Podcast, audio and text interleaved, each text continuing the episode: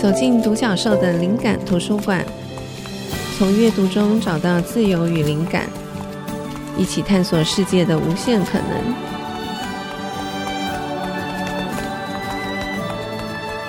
这里是 IC 之音竹科广播 FM 九七点五，欢迎大家收听独角兽的灵感图书馆，我是主持人李慧珍。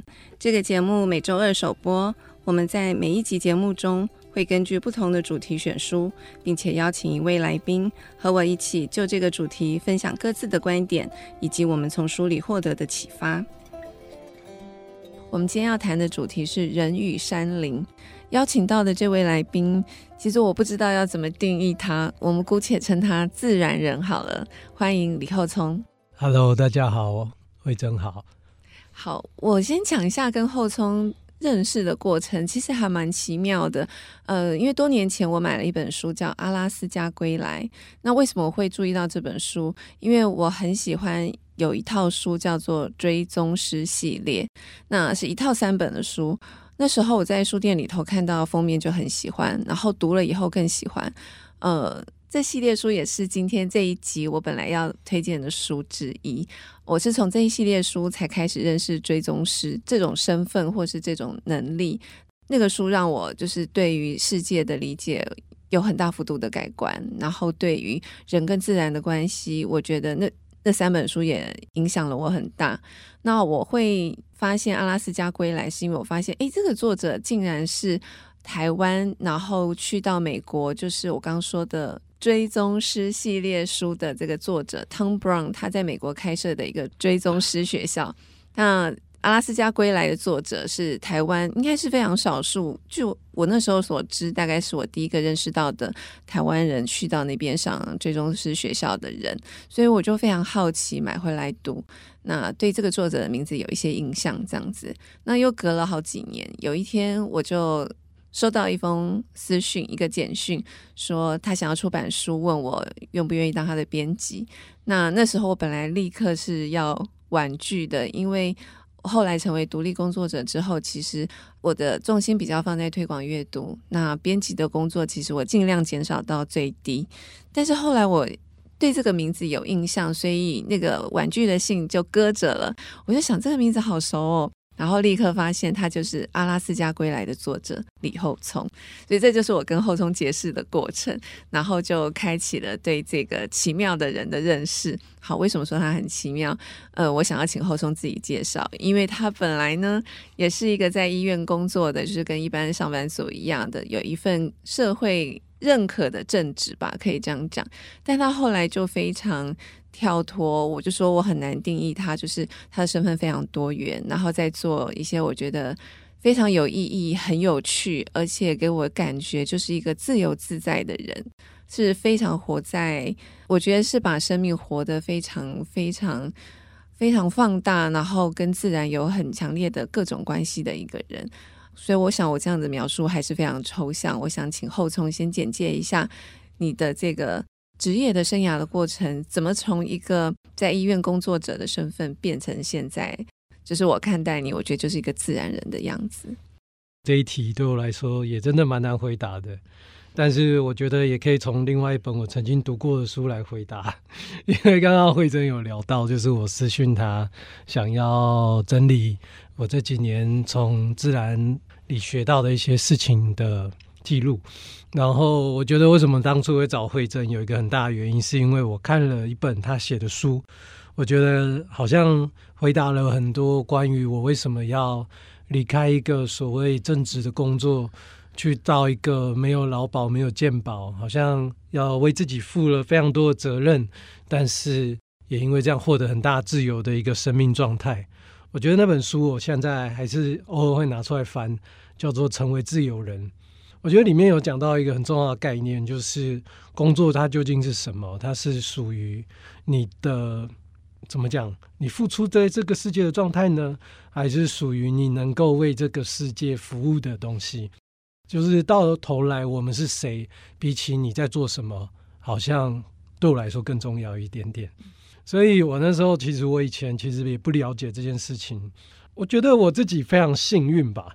我觉得我为什么我可以这样讲幸运呢？我觉得我好像在冥冥当中一直有受到一些讯息。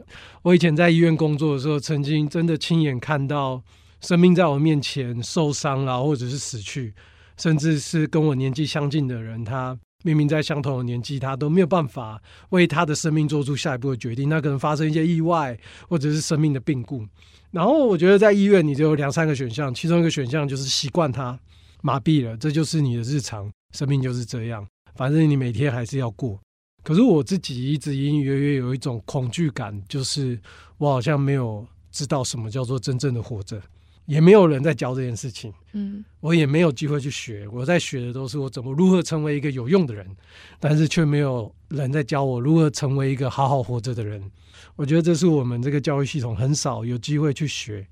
究竟什么是你跟自己，什么是你跟世界的关系？我们常常去寻求一个职位，但我们忘记我们到底是什么。所以我那时候，我看到一个年轻人的死去在我面前，然后我突然觉得很害怕。我很害怕，我来到这世界上这么多年，可是我没有真正的为自己活过。我很喜欢有人说过一句话：你要把你的幸运用在哪里？我觉得我们今天可以做这些事情，其实已经是比远比非常多人非常大的幸运了。可是我好像让我的幸运一直流逝。总而言之就是这样，然后我就踏上了所谓的追寻。我觉得追寻常常来自一个提问。我那时候提问是：我好害怕，我不知道什么是快乐，真正的快乐，我就死了。嗯，对啊。所以你带着这个提问，你好像进行了好几趟。呃，远征式的旅行，对吗？或者是一个人式的旅行，它其实是一个慢慢转变的过程，对吗？就是就我之前对你的认识，那中间这几段旅程，你可以稍微跟我们分享一下对你影响重大的改变。我觉得从最简单开始讲好了。我以前其实家里家境蛮不好的，就是我。我爸爸在国小五年级的时候就车祸重伤，然后我从国小五年级开始去赚一些自己的零用钱。国中啊、高中啊、大学，其实我以前是非常有经济恐惧这件事情的。嗯、然后我其实也不是一个很会读书的人。我高中、大学，一个高中是留级，大学是重考，所以其实我跟我妹差两岁，但是我们是同一届大学毕业。然后我就觉得天哪，这个人生活得很没有用的感觉。那时候自己会。找不到方向，然后又很迷惘。可是我那时候有一次，我跟我妹高中毕业没有多久，因为我反正那时候就是我留级嘛，然后她顺利毕业，我们还有一个时间。然后那时候我们第一次决定，在那是很久以前，二十几年前，我们决定骑脚车环岛。我觉得那个那件事情影响我非常大。应该说，所有的启动都是从那个点开始的，就是我第一次靠自己的力量去看见世界比我想象中的巨大这件事情。嗯，就是我的世界不是我想象中的只有那样，它可以用一些很简单、很很可怜，人家说很可怜或者是很贫穷，但是其实它非常自由的方式，资源非常少的方式去看见的世界。我永远记得有一次骑脚踏车在东北角，它有一个很痛苦的上坡。在隧道，那隧道是一个上坡，然后那个上坡一冲出去之后，其实会看到一片海洋在那个隧道口，嗯、然后那一瞬间，我是生命当中第一次有一种我的心被打开来了，我就哇，天哪，那是什么？我觉得，呃，很多时候我们看其实没有看见，就是我们在看这个世界，其实没有真的看见。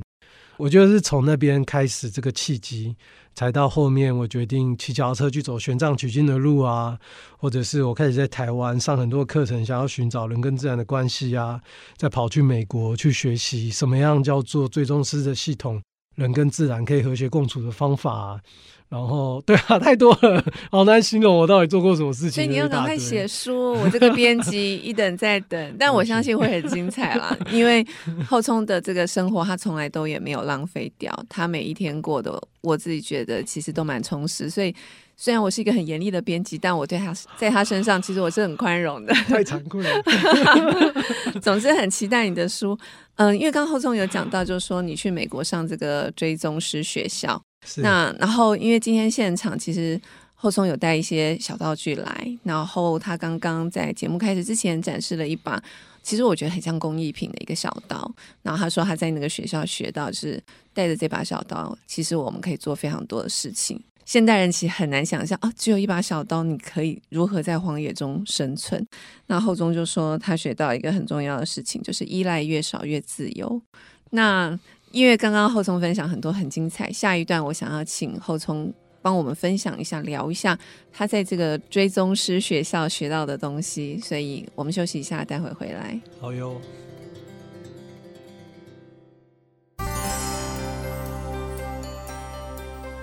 欢迎回到独角兽的灵感图书馆。我们今天要谈的主题是人与山林，邀请到的是作者李厚聪。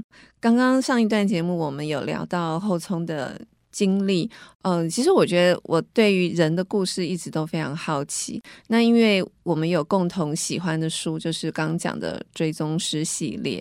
那厚聪也真的去美国上了这个学校，嗯、我觉得这个经验应该是台湾读者应该很少人听过的，所以想请后聪稍微帮我们分享一下你在那个学校是学到了哪些你觉得很重要的东西，以及追踪师到底是一个什么样的技能？好，哇。我觉得这个真的很珍贵，因为我觉得我之前花了一些时间去学爬山啊什么的。在骑脚踏车走丝路的路线里，我第一次感觉到人跟自然连接在一起是一件非常快乐的事情。它不是去自然走走，然后你心情放松的那种快乐，而是有种感觉是你的跟自然的边界好像消融了。嗯，就是你的人，你的肉体是一个空间，可是那个空间跟外在的空间，它可以好像没有边界一样被融化、被扩张。然后你的眼、耳、鼻、舌、身、意。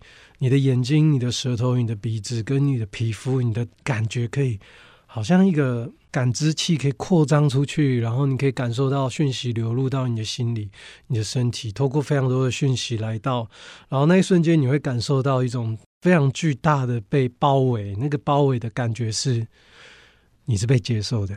这个是你在山林里面、在荒野里头的感受，是。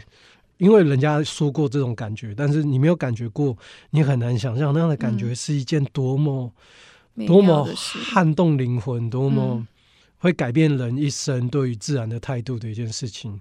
至少我就是，我那时候我记得我第一次感觉到这件事情是在一个印度的河边，然后我那时候看着那一切，我一直流着眼泪，然后我发了一个誓，就是无论未来我要要以什么样的姿态为生，我只希望我生命当中可以常常感觉到这样子回到家，回到自己这么深刻，回到自己的一种感觉。嗯，然后其实也是因为这个原因，我才开始在台湾寻找这样的感觉要怎么样发生。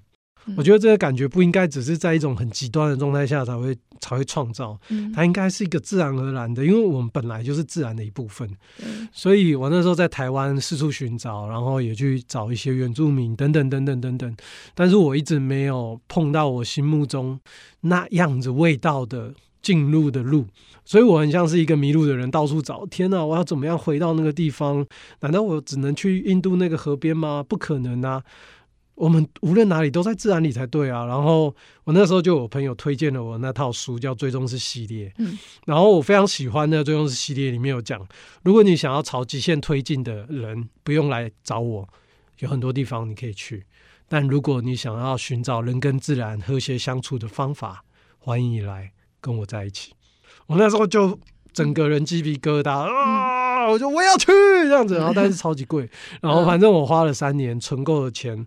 我觉得我去到那个地方，我学到的不是 Tom Brown 的东西而已，而是 Tom Brown 有一个老师叫做 Stalking Wolf，嗯、也就是书里面的那个主角前进狼，祖父祖父前进狼，然后他用他六十几年的时间，在北美、中美、南美去收集到人跟自然的一些很深奥、很重要的核心，然后最后透过 Tom Brown 把他这一些人跟自然如何在一起的方法带给人。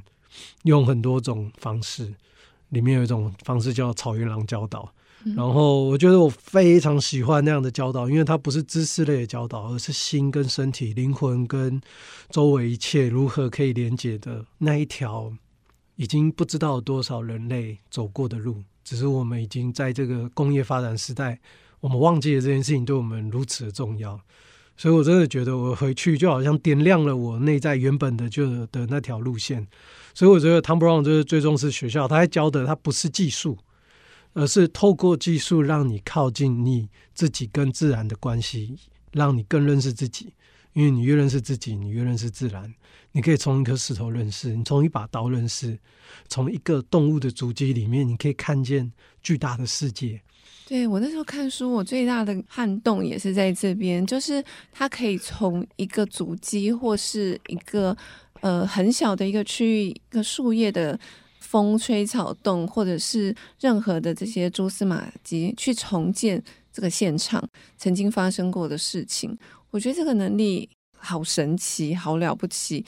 当然，因为我看这个书大概有超过十年，我觉得又过了十多年之后，我现在来理解这件事情，可能没有当时看那个书的时候觉得这么不可思议，觉得这是一群很特殊的人。我现在渐渐发现，说那个其实可能是人本来就有的能力，只是说我们现在的生活方式使我们远离了那样的能力。那我觉得浅间郎的教导，或是汤布朗学校的教导，好像多少让我们重新意识到。这个原本是潜藏在我们身体里的能力，我们只是没有把它召唤出来。所以我很羡慕侯聪有去上这个学校，然后对，就是听你的经验，看你的书，我觉得哇，这这真的是一件很棒的事情。对啊，然后我觉得那所学校他在教的。嗯，我觉得后来后来，就像你刚刚说的，我刚当初刚看到的时候，就觉得这个根本是什么不可思议的东西，然后跑去那边学，然后我觉得有一个很重要的事情是学了之后不要没有用，所以后来花了一年的时间在美国的自然里面去实践那些方法，跑去野地里面去真的用啊那些的。可是我像我从美国回到台湾，现在也快要九年了，嗯，我后来真的很深刻的有一种体悟，就是我其实后来越来越深入跟台湾的部落，或者是有些甚至不是部落的朋友，但是他花很多时间在自然里面跟他连接的人，我发现一个非常大的事情，就是人跟自然，它就像是一一个门，然后它不会只有一把钥匙，嗯，然后有的钥匙它很。就是每一个路都是不一样的，然后没有一条你说是绝对只有这条路你才能够找回人跟自然的关系。其实没有，有人是透过认识物种进入的，有人是透过植物跟动物的研究进去的，有人是透过拍摄鸟类的动作进去的。嗯，我觉得只要是你真的真的愿意去把你的眼睛跟你的感官打开来，而且还有一个很重要的事情是，不要把。人放在自然之上吗？嗯、我觉得这件事情是我觉得最重要的事情，因为当我觉得人去使用自然，自然只是你的资源的时候，你的灵吗？对我来说，我们的传承里面有一种，你的灵会慢慢的麻痹、腐朽，嗯、然后会觉得你拿取一切是因为你懂、你会一切的理所当然。那时候就变得很疯狂，很容易贪心，很容易骄傲，很容易自大。然后，当人类开始为了自己的高能技术而感到骄傲的时候，少了谦卑对自然的那种，你看见它的大，而不是你看见你能做的事情的时候，你知道那是完完全全不一样的事情呢。你你会、哦，就像很多人在教我野外求生，但对我来说，那不是野外求生。技术是技术，但是重要的是我们能不能透过这件事情看见，我们能够在自然里面活着是得到多么大的爱跟支持。嗯，对啊，所以这是我觉得我在中央是学校学到最重要的。你要对这一切有感觉，要有爱，嗯嗯、而不是学会怎么追踪，学会怎么狩猎，你就会成为一个跟自然有连接的人。对啊、嗯，对啊，我觉得我从那个书里面看到的大概跟刚后聪讲的很像，就是。好像是一种看见的能力，就像你一开始讲的，很多时候我们对这个世界其实是视而不见的。所以后聪，你从那个学校回来之后，你觉得你对于看见这件事情、感官打开这件事，你可以具体的感受到那个强烈的变化吗？是不是你再也没有办法回到之前的这个所谓制度化的社会体制里头了？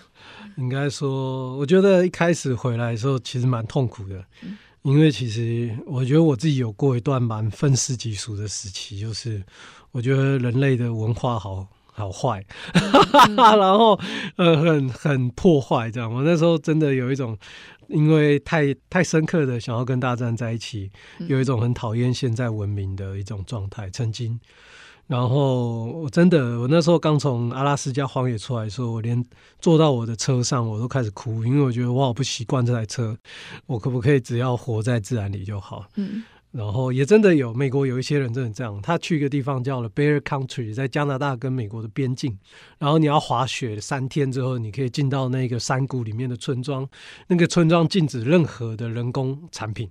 嗯，简单来说就是他放掉了这些文明，回到双手跟自然相处的岁月里，那是一个非常疯狂的地方。然后我曾经被邀请去里面过，然后我那时候很犹豫，我想我要回台湾，还是我就干脆这辈子就在自然里不要出来了。嗯，可是我后来我回到台湾，然后我觉得这几年下来，我有一个很深刻的体悟，就是这个世界是连在一起的。什么意思嘞？就是你无论在加拿大的深山，你在北极的旷野，或者是你在亚马逊雨林的深处，你真这个世界真的是紧密相连的。你无论去哪里，你都跟这所有的人是绑在一起的。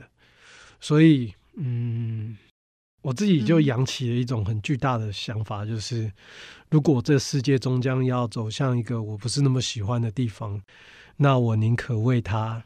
奋斗，我宁可试着用我可以为这个世界产生影响力的角度跟角色，去创造一些些人知道，哇，原来还有这样子看见这世界的方法跟可能性。所以我我确实我回到台湾，我光是回到我的家，然后我家外面是马路，车子这样嘣开过去，我就哭了，因为太吵了。嗯，然后我甚至很迷惘，我为什么要回到台湾？直到有一个朋友。在我刚回来的时候，他找我去拜拜土地公庙，然后我只是看到土地公庙旁边的一棵榕树，我又哭了。我哭的原因是因为我看到，请问你以前是是一个这么容易？不会，以前没有。当你成为有感觉的人，你的眼泪就会变很发达。了解，OK。而且越来越喜欢我会流泪这件事情。然后后来我看到什么？我看到那一棵只是在路边的榕树，我看到好多动物的讯息在上面。我看到上面有昆虫的。存在，我看到上面有松鼠爬过的足迹，我看到上面有，总而言之，我在里面看到自然。嗯嗯，我发现原来在一个这么，其实那个土地公庙就是非常人，非常人工，人非常多，嗯、然后就是一棵榕树，我也可以在那边看半小时。然后我朋友说：“你不去拜拜吗？”我说：“等我一下，我在我想在这边待待一下。”然后我在那时候我才开始接受，我要在我这里。为我想要的事情多做点事情吧。OK，嗯，我很认同。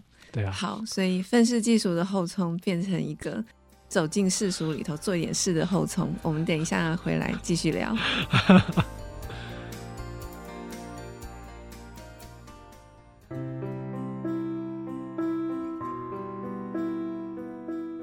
欢迎回到独角兽的灵感图书馆。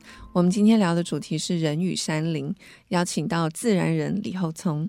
刚刚厚聪有聊到，就是回到台湾之后，开始想要为他奋斗，为这个世界奋斗。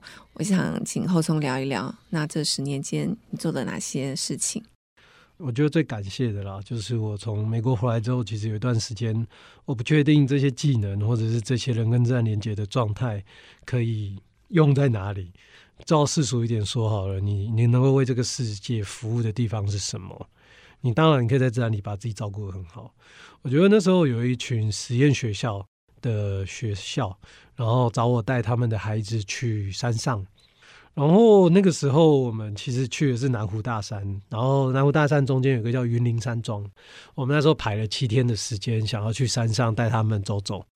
然后你知道，在早期的时候，台湾的学校上山都是走路，走路，走路煮饭，走路，走路，走路，然后登顶拍照。可是那时候我们遇到非常恶劣的天气，我们那七天里面下了六天的雨，哇！而且不是一般的雨，是很大的雨。其实是几岁的孩子？哇，很多哎、欸！我们那时候从小六到国二这个区间吧，嗯嗯，然后大概有二十几个小孩。然后我们那个时候就是，如果通常遇到这种状况，一嘛就是撤退，二嘛就是你只能待在山屋附近，然后不知道干嘛。所以简单来说呢，就是那六天，我们只有在云林山庄住了六天。然后那段时间，我们就是一直到附近的森林里面去探索。但是后来，我就开始把一些我在追踪师学校学到的一些方法、引导的带领，或者是怎么样去感觉这件事情。感觉其实是很需要被教导的，就像你要学会怎么吃好好的吃饭其实是需要学习的，嗯嗯嗯，好好的听音乐是需要知道什么叫做品味的。所以，如果好好的跟自然连接在一起，其实如果有人在前面陪伴你去找到那条路，你自己再走进去的话，路会比较好走进去。所以，简单来说，那个时候我就带着那群孩子跟学校的老师还有校长在那边，每天都走不到半小时，但是每天在里面一直听。就一直去观察大自然，跟自然玩耍，这附近探索。结果那六天就是学生超级快乐的，嗯、超级快乐的，每个人都不想要下山，玩得很开心。明明雨很大这样子，然后。然后校长也说：“哇，这个东西怎么那么有意思？这是什么方法？”然后，然后，从请问一下，雨很大还是可以？可以啊。而且我问了一个超级外行都市人的问题，因为雨不会一直很大，那就是一阵一阵。然后有时候大雨其实有大雨有趣的地方。然后在森林里面，因为有很多的大树在附近，然后有时候在森林里面下大雨，没有想象中那么不舒服。嗯，甚至如果开始会接受雨就是自然的一部分的时候，雨会带回来非常多的讯息。当你没有排斥这样的讯息的时候，这样的讯息才能够跟你说话。我突然想到，之前看了一本书，有提到那个雨落在树叶上的声音，就其实也可以去观察很多，就是整个树冠上啊，或者是对雨落下来这过程当中，就有很多可以聆听跟解读的事情。非常多，有的时候在山上都可以跟孩子们一起玩一个要听风在跑步，就是我们可以听那条风，就是它其实整个树梢它的那个风的声音，它会有跑步的路线，有那个风的个性，然后那个风的个性又会带。带来什么样的讯息跟资讯？其实山上所有的动物都有学这一些东西。嗯，如果像有个萨基努他讲的，飞鼠要上大学，就是飞鼠大学就要学会怎么样去认识树啊，怎么样认识树里的风啊，认识这些植物什么时候会萌芽。我觉得我们的人也是这样子，就是这样重新回去。总而言之呢，就是那六那七天下来啊，就是我也发现我一件事情，就是我也超快乐的，嗯，就是哇，原来带一群人理解我在理解的世界是一件那么好玩的事情，那么快乐。有小朋友抱怨吗？几乎没有哎、欸。哦，好，对，跟我上山，当然不会说百分之百，但是真的很多孩子会得到很多。我觉得那个是很灵魂内在的事情，就是他知道他的世界正在变大，这件事情对我来说是成长。非常重要的一环，怎么样让世界可以感觉变大呢？就是当你跟世界的连接越来越敞开，嗯，就像你刚讲那个界限的消融，对。所以对孩子来讲，并不是我不会觉得现在的孩子就是离不开三 C，他就是一定要有手机。其实只是他没有机会去接触其他更有趣的事物，可以这样子理解吗？我觉得完全可以，嗯，我觉得完全可以。我后来带孩子在自然里面玩耍，玩到大概后面几天啊，我都不用说话了，他们就变成他们在带我，他们自己会去探索，然后告诉你他们看到什么。对对对，有一次就是教他们玩完追踪之后，有一次，然后我那一组就是后来有一群孩子就开始就是他们在自然里面就开始做。他们学会的事情，我觉得生命有那个本能，因为他知道那件事情对他来说，那个山就不是山，就像我们在说见山不是山，见水不是水，嗯。嗯、山已经不是山了，山是非常多故事、非常多奥秘、非常多线索累积出来的游乐园。好了，嗯，它可以是游乐园，它可以是好朋友，它可以是圣殿，它只要随着你的心意，它可以变成好多的状态，可以陪伴你，而且它没有一刻是一样的，嗯，就是它的变化。哦，总而言之，就是我觉得那个是人与生俱来就有的连结，除非我们觉得我们去试图说服自己，我们并不是。嗯、但是因为我们被教的真的就这样嘛，就是要很害怕山，很害怕海这样。所以除了带孩子之外，嗯、后来后从跟这些学校孩子变成是长期的这个关系，陪伴的关系嘛，对不对？对，你一直都有在做这件事。对，对那还还有其他的吗？其实就是后来我每一年呢、啊，因为我自己以前啊，每一年夏天都会有一些梦想想要完成。嗯，然后我的自然名叫山路嘛。对，我正要问你，为什么是山路？好啊，这个哇，这个故事，然后简单来说就是，我第一只解剖的动物就是一只鹿。在医院，在美国当学生哦，在美国，在美国。然后，好吧，这故事我简短讲好了，嗯、大家有兴趣可以去看。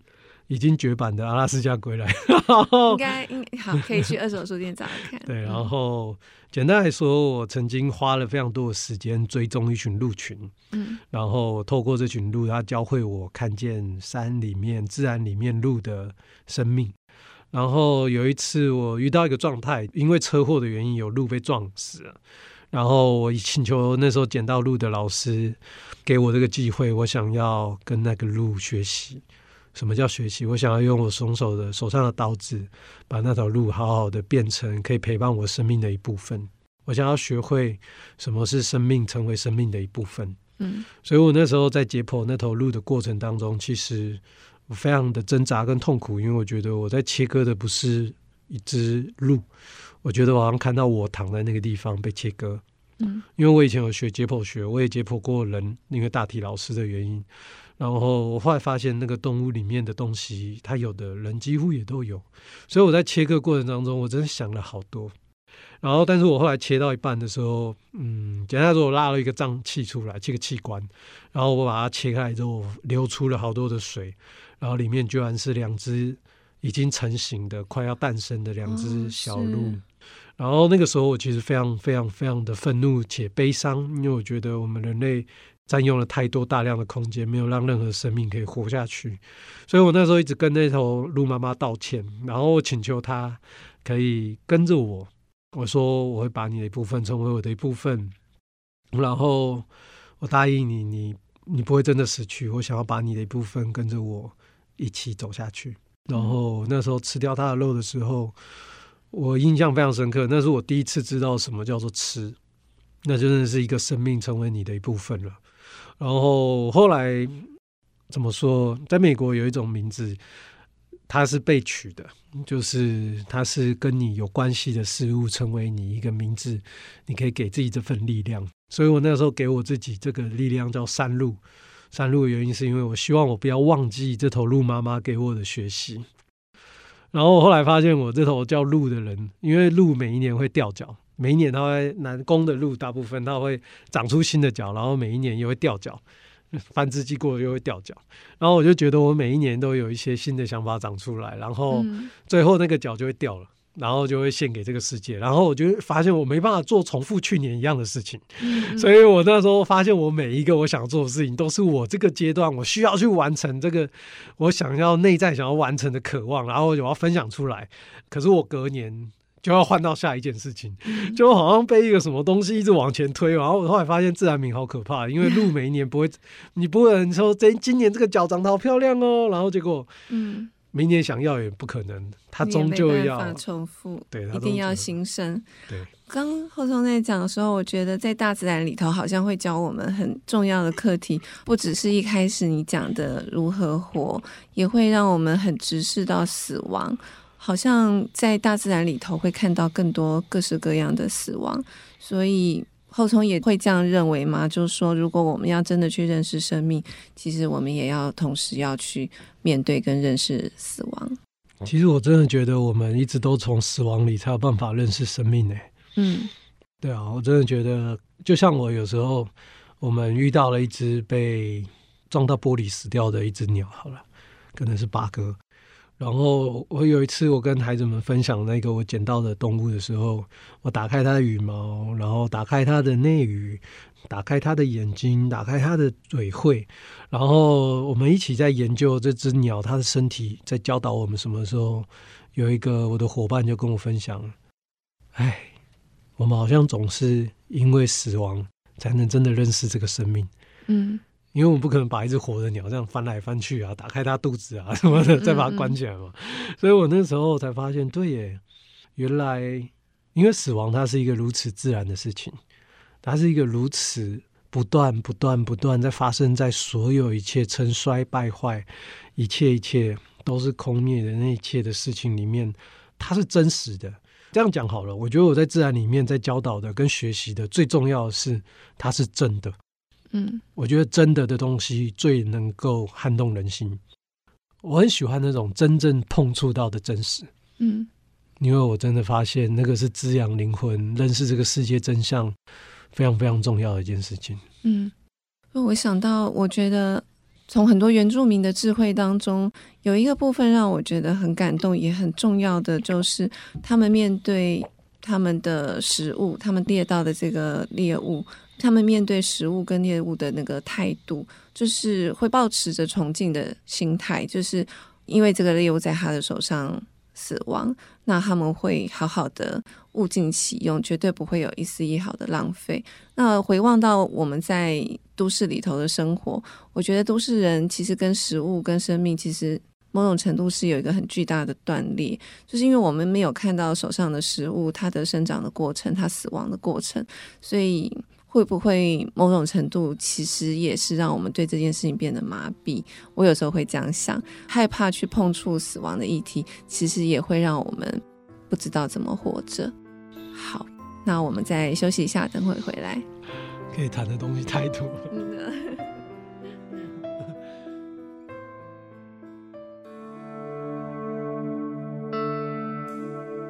迎回到独角兽的灵感图书馆。我们今天谈的主题是人与山林。其实我觉得应该是说人与大自然，可以这样讲。然后我们今天邀请到的来宾是李厚聪，他也是一个我很应该算是我很尊敬的朋友。虽然我们是因为书的关系认识，嗯、我其实都很喜欢听他讲话，所以刚刚好像有点聊得欲罢不能。那我们最后一段照例要分享书单，呃，我先讲我的。我想到的第一本书是《少年小树之歌》，这本书应该也是很多听众朋友都有读过的，是一本很经典的书。这是一个小男孩跟着原住民的爷爷奶奶一起生活的故事。我记得我是很小的时候读这本书，然后读到的时候，心里真的也是产生很大的震撼。我觉得好像。好书，或者是说对每一个人生命很重要的书，好像都会产生这种，就是有种你会被动摇的感觉。然后我也才发现，说我真的很喜欢原住民的智慧，很喜欢他们看待自然的方式。然后这本书也带给我很多的感动。虽然现在我对故事细节已经不太记得了，但是当初读这本书的时候的那种感觉，我觉得现在还留在我的身上。然后，另外要分享的就是刚刚节目其实一开始的时候，我跟后聪就都有提到的追踪师系列。那这三本书一直都还在我的书架上，是我一直一直都非常珍藏的书。后来，这个 Tom Brown 他的这个追踪师的技巧，其实还衍生他帮助了美国警方破了很多的案子。所以，从大自然到衍生到人的故事，其实这三本书。真的让我思考很多，不管是我们跟大自然，其实我觉得更重要是我们我们跟生命的关系，就是到底人要如何活，我们在这个世界上的姿态。我觉得这三本书带给我很多的启发跟思考。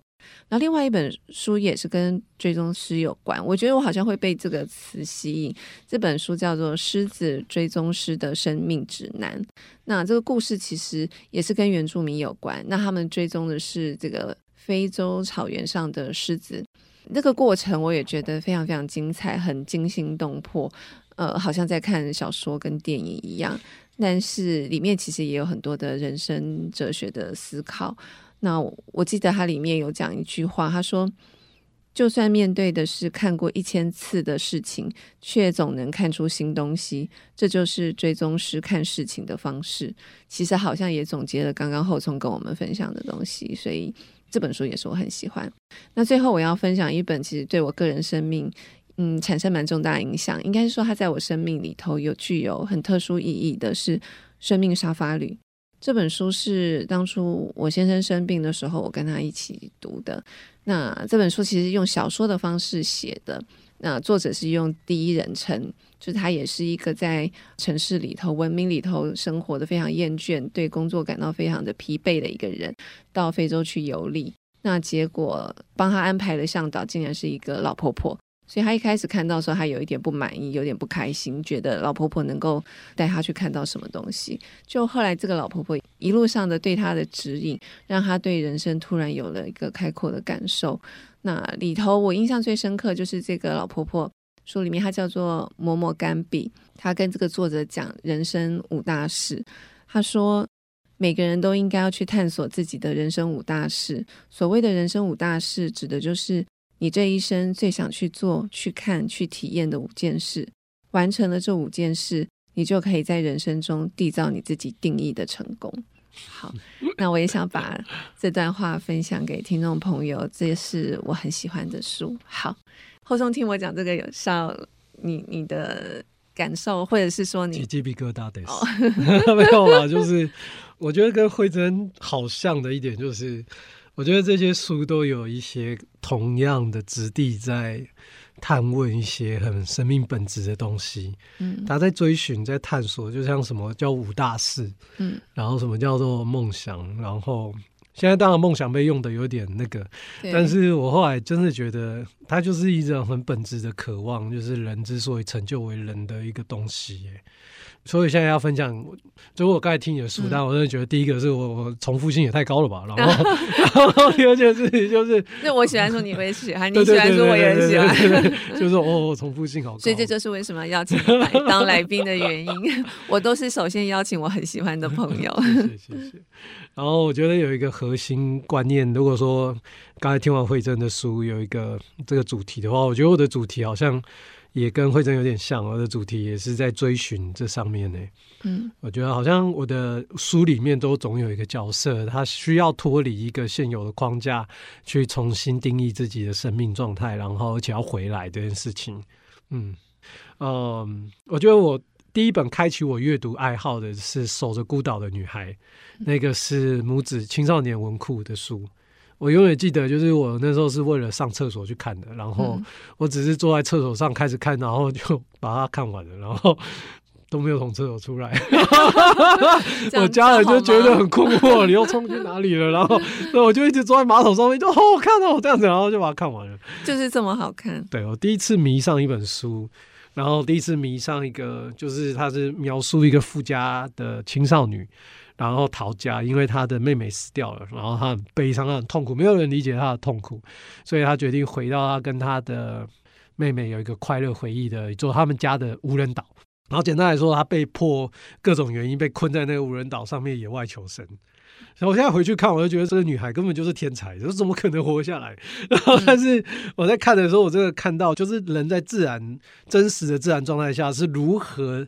变成一个由内而外充满认识自己状态的一个人，我觉得认识自己真的是我渴望的主题吧。嗯，一个探寻对真理的探索。所以我的第二本叫《大唐须臾记》就很有名，就是玄奘取经的故事。嗯，所以里面其实后来认真去看它，真的是太精彩了，就是应该是最早版本的背包客吧。然后就是，就是，所以后来你就循着他的这个路径。对，这是为什么我想要去走，因为那时候很迷惘，想要循着前人的脚步弄清楚一点这样。然后再就是我的第三本是草原狼导师，嗯，我觉得那一本书的浓度实在太惊人了，就是他讲到的深度跟奥秘的等级是超过我的想象，即使到现在回去看，仍然有好多我还在想要弄得更清晰的感觉还没有找到。嗯，就是追踪师的第三第三本，第三本，嗯嗯。第三本，然后真的觉得那个的程度太高了，然后还是好渴望那个东西，然后。再来是《阿拉斯加之死》这本应该在、嗯嗯、经典，对对对。然后因为我自己在美国，在那个他死去的地方生活了两个月，嗯，所以我看的应该说他的主题也是，就是当人类失去了社会的这些羁绊之后，回到自然里面可以怎么样活着，会得到什么的一个状态。我觉得以前我曾经觉得那是一种逃避主义。但我后来发现，他是最深刻的去跟他的渴望最尖锐的地方面对面相撞的一个探寻真理的方式。嗯、我真的觉得哇，好非常哈扣。然后后来发现。嗯，好像我也需要这样，所以这这都是追寻。然后最后想要讲一个比较温和的，嗯、叫做《与时间之河的约定》啊，这本书也是我的爱书。我那时候看你的书单啊，就非常重叠啊。对，星野道夫，我超级、哦、超级喜欢这位摄影师。嗯，我真的非常。我那时候去阿拉斯加看极光，嗯、我唯一带了一本书就是这一本，太值得了，《与时间的合约定》。你有去他的阿拉斯加博物馆吗？有有有有有有有趣有趣，一进入口就是他的大幅照片，真的。我还有遇到他当年在阿拉斯加生活认识的朋友，写在他与时间之的约定里面的人，真的还五个五个。对，就是有人特别带我去找，就是这些人，我相信你会想认识。我有去，快讲快讲，这也太特别了，我爽到不行。好了，就简单来说，嗯。反正我很喜欢他，就是他为了他想要去拍照这件事情，那么单纯的事情，他愿意写信跑去阿拉斯加，跟追寻路的人一起生活了一整个季节这件事情，然后还有就是他如何把他对自然的爱回馈给。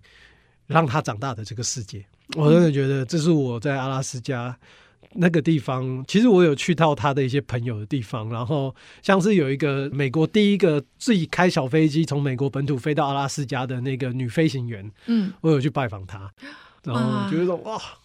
传奇人物，我的天哪！然后这些经历好棒。我记得你有讲过你在阿拉斯加碰到一个奇人，嗯，你可不可以讲一下这个人？那奇人太多了，你说是哪一类的？就是一直都在外面生活，嗯、然后很多很多一直在外面生活。我想一下，好，吧，哪一个比较有趣？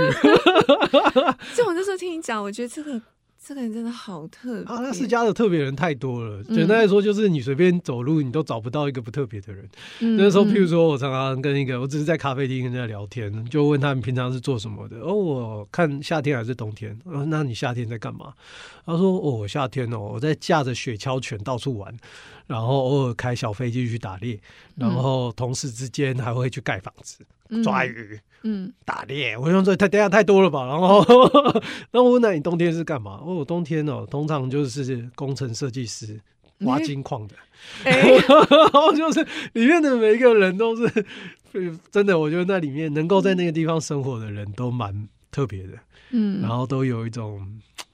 就是知道自己在干嘛，然后自己知道我想要活在哪里，然后所以我为了这件事情付出。因为那个自然环境完，冬天是零下三四十度，嗯，然后那真的是一个不是非常容易可以活下来的地方。然后我觉得我至少我在那边遇到的一些很特别的人，他们都好清晰的知道自己是跟自然活在一起的。嗯，我觉得这件事情是我在阿拉斯加得到的一个很重要的体悟。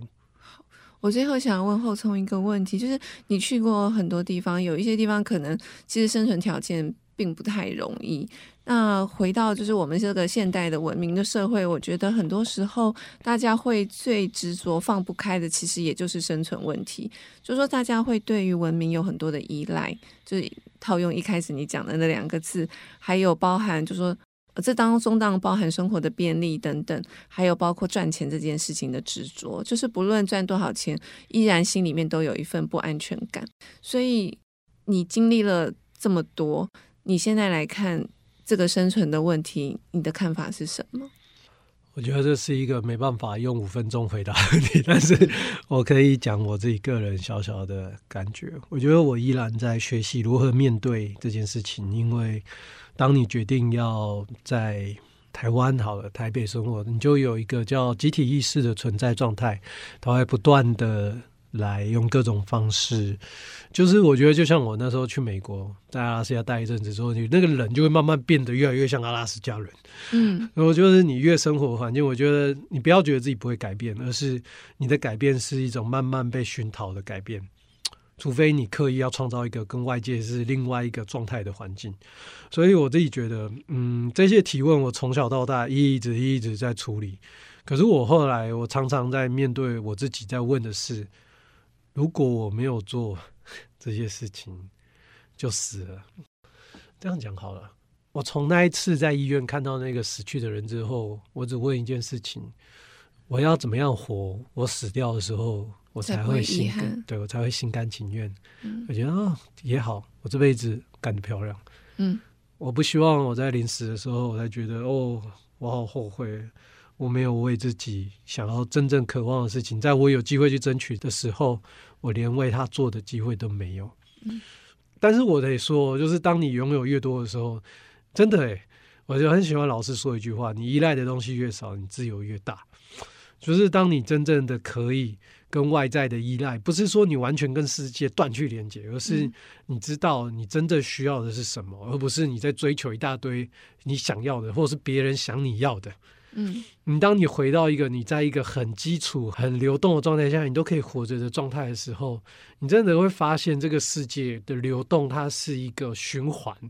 而不是一个停在这个地方，全部要变成存款的现实。嗯、就是当我们所有人都不愿意这些给予的东西成为一个流动的时候，我们就会被卡住，我们就会死掉。我觉得那个死掉有种是，当我们全部都不是 giver 而是 taker 的时候，我们就会很害怕去给予任何东西。嗯，对啊，我这样讲有点逻辑，有点失去一些东西，但是我想说的是。向死而生是我觉得在自然里面学会很重要的一件事情。所以，当我真的认真的愿意面对死亡的时候，你会发现，其实你在累积的所有一切有形资产，都比不过那个两眼一闭、双脚一蹬。那你有没有要问问自己，什么是你真正会发生在你内在感觉到珍贵的东西是什么？